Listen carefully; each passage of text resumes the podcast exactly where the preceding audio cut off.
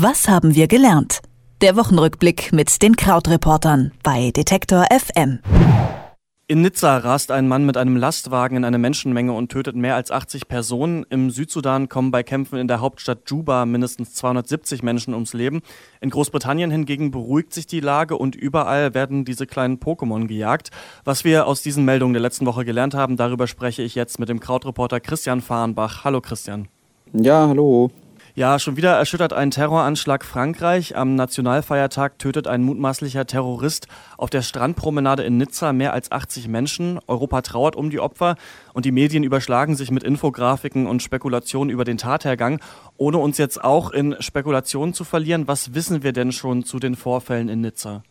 Ja, es ist äh, ja tatsächlich so, dass die Lage sich da immer noch weiter entwickelt. Das ist ja jetzt vielleicht so einen halben Tag her ungefähr. Klar ist ziemlich, wie ähm, die Tat passiert ist. Also, dass äh, ein Mann einen LKW gefahren hat, der dort an der Strandpromenade entlang gefahren ist, kurz nachdem es dort ein Feuerwerk gab zum Nationalfeiertag in Frankreich und fast zwei Kilometer lang dort durch die Menschenmenge gerast ist und dabei laut aktuellem Stand mindestens 84 Menschen getötet hat. Es gibt noch einige Dutzend, die in lebensgefährlichem Zustand im Krankenhaus liegen. Es ist noch unklar, was der Hintergrund der Tat ist. Es hat noch keine Terrorgruppe zum Beispiel Anspruch darauf erhoben. Präsident François Hollande hat zwar von einem terroristischen Charakter gesprochen, aber das ist noch nicht weiter ausgeführt.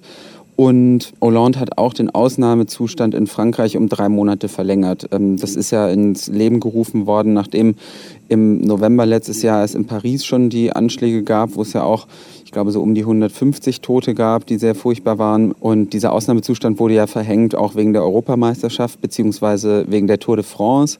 Das hätte jetzt eigentlich am 26. Juli auslaufen sollen, wurde jetzt aber nochmal um drei Monate verlängert und sorgt jetzt dafür, dass zum Beispiel Ermittler leichter Wohnungen durchsuchen können und auch ein paar andere Grundrechte werden damit außer Kraft gesetzt. Und Gegner sagen, dass das quasi eine nicht angemessene Reaktion sei. Jetzt wird ja nicht nur in Frankreich getrauert. So begann die Woche mit der Meldung, dass im Südsudan mindestens 270 Menschen bei Kämpfen in der Hauptstadt Juba getötet wurden. Seit 2013 herrscht im Südsudan Bürgerkrieg. Die Berichterstattung zum Thema hält sich aber in Grenzen. Warum ist das so? Interessiert uns das Leid im Südsudan einfach weniger als das in Frankreich? Ja, es gibt ja immer diese Diskussion und wir sehen das ja auch oft dann in sozialen Netzwerken, dass immer wieder gesagt wird, so ja, und um Bagdad trauert niemand und wir trauern alle nur um Paris und wo sind jetzt die veränderten Facebook-Profilfotos etc. Aber hm, das hat natürlich ganz menschliche Gründe. Also so furchtbar das im Südsudan ist und ähm, der Bürgerkrieg jetzt gerade aus den letzten Jahren hat fast 100.000 Tote gefordert, aber seit Jahrzehnten ist ja im Südsudan ähm, die Lage problematisch, weil eben der muslimische Sudan und der eher christliche Südsudan gegeneinander gekämpft haben, bis hin jetzt zur Unabhängigkeit des Südsudan.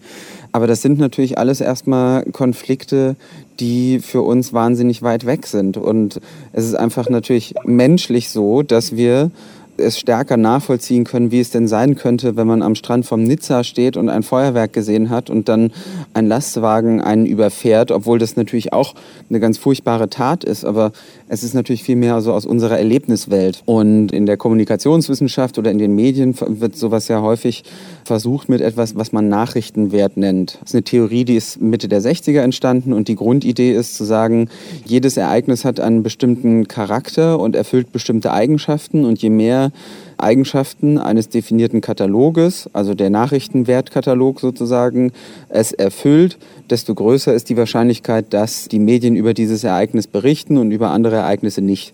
Und eine dieser Nachrichtenwerte ist eben zum Beispiel Nähe und Nähe zu uns. Es gab das ja ganz ursprünglich mal auch relativ stark dann bei den, ähm, bei den Anschlägen vom 11. September, wo halt auch gesagt wurde, ja, und jeden Tag sterben aber ja so viele Kinder in Afrika. Aber man muss halt einfach sagen, dass es für uns Durchschnittseuropäer einfacher ist, uns hineinzuversetzen, wie das ist, morgens ins Büro zu gehen und da passiert sowas selbst wahnsinnig krasses wie ein Flugzeug stürzt rein, aber trotzdem passiert es ja in dieser Erlebniswelt Büro, die wir selber kennen, anstatt dass wir uns ausmalen, wie es ist, in einer afrikanischen Hütte beim Bürgerkrieg zu kämpfen nicht, und nichts zu essen zu haben. Und das ist natürlich dann manchmal zynisch, aber so tickt der Mensch zum einen. Und ein bisschen möchte ich vielleicht noch so abschließend für diese Antwort auch für die Medien werben. Denn gerade beim Thema Bagdad ist es dann auch so gewesen, zum Beispiel habe ich hier gesehen, die New York Times hat zwei Tage in Folge das auf der Titelseite als Hauptgeschichte gehabt. Aber es sind einfach Geschichten, in denen wir auch als Medien sehen, dass sie auf nicht so viel Interesse beim Publikum stoßen wie Dinge, die regionaler äh, sind und näher sind. Und selbst wenn sie vielleicht weniger Tote haben. Und ich glaube, es kann auch einfach schwierig sein, jemanden wegen seiner Trauer über einen Vorfall erstmal direkt zu verurteilen oder unter äh, Verdacht zu stellen. Das ist ja auch immer ein bisschen schwierig. Viel berichtet wird gerade auch über den äh, Brexit und seine Folgen. Insgesamt hat man da den Eindruck, dass sich die Lage in Großbritannien langsam beruhigt. Doch jetzt wird mit Boris Johnson, einer der ja umstrittensten Politiker des Landes, neuer Außenminister. Warum nominiert Premierministerin May einen Mann, der nach der Leave-Kampagne und seinen falschen Versprechen da eigentlich von kaum jemandem noch ernst genommen wird? Ja, wenn man das wüsste. Also das hat natürlich für relativ große Irritationen gesorgt diese Woche. Was man aber zumindest sagen kann, ist, dass seine Rolle, auch wenn er Außenminister wird, ähm, nicht so wahnsinnig groß sein wird, wie es zunächst den Anschein hatte. Denn es wird in ein neues Ministerium angesetzt werden oder aufgesetzt werden. Und zwar wird es einen Staatssekretär geben, der für den Brexit und für die Brexit-Verhandlungen hauptsächlich verantwortlich ist, obwohl das ja eigentlich ein Thema wäre, was klassischen Außenminister machen würde. Das heißt, Boris Johnson wird sich also nicht als erster Hauptverhandler um den Ausstieg aus der EU kümmern. Trotzdem fanden es viele natürlich komisch, dass ausgerechnet er jetzt Außenminister werden soll, nicht nur, weil er eben da für Leave gestimmt hat, sondern auch, weil er einfach eine wahnsinnig lange Geschichte hat, einfach jeden zu beleidigen. Und das ist ja schnell gegoogelt äh, mit die Top Ten Beleidigungen ausländischer Staatschefs von Boris Johnson. Das sind Dinge, die einem äh, die Kinnlade runterfallen lassen. Insgesamt aber vielleicht war diese Woche äh, in Großbritannien durchaus positiv eigentlich, denn jetzt schien es so, als ob doch schneller aufgeräumt würde, als es noch vor ein paar Wochen den Anschein hatte.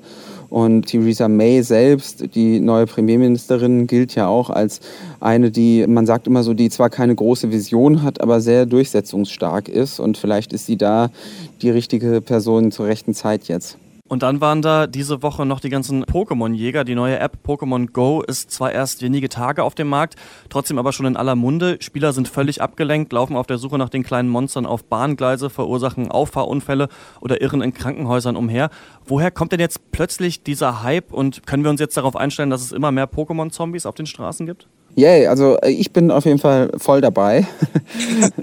Aber ähm, so halb Zombie, nicht mehr oder weniger Zombie als sonst auch mit dem Smartphone, würde ich sagen.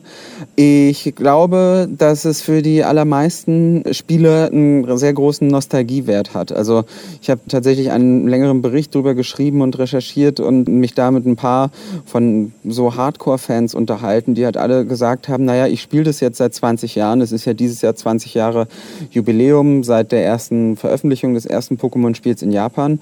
Und jetzt plötzlich ähm, gibt es das in der wahren Welt. Und das Spiel funktioniert ja so, dass man durch die Gegend geht und dann poppen tatsächlich in der eigenen Umgebung plötzlich die Monster auf, die man sammeln und trainieren kann.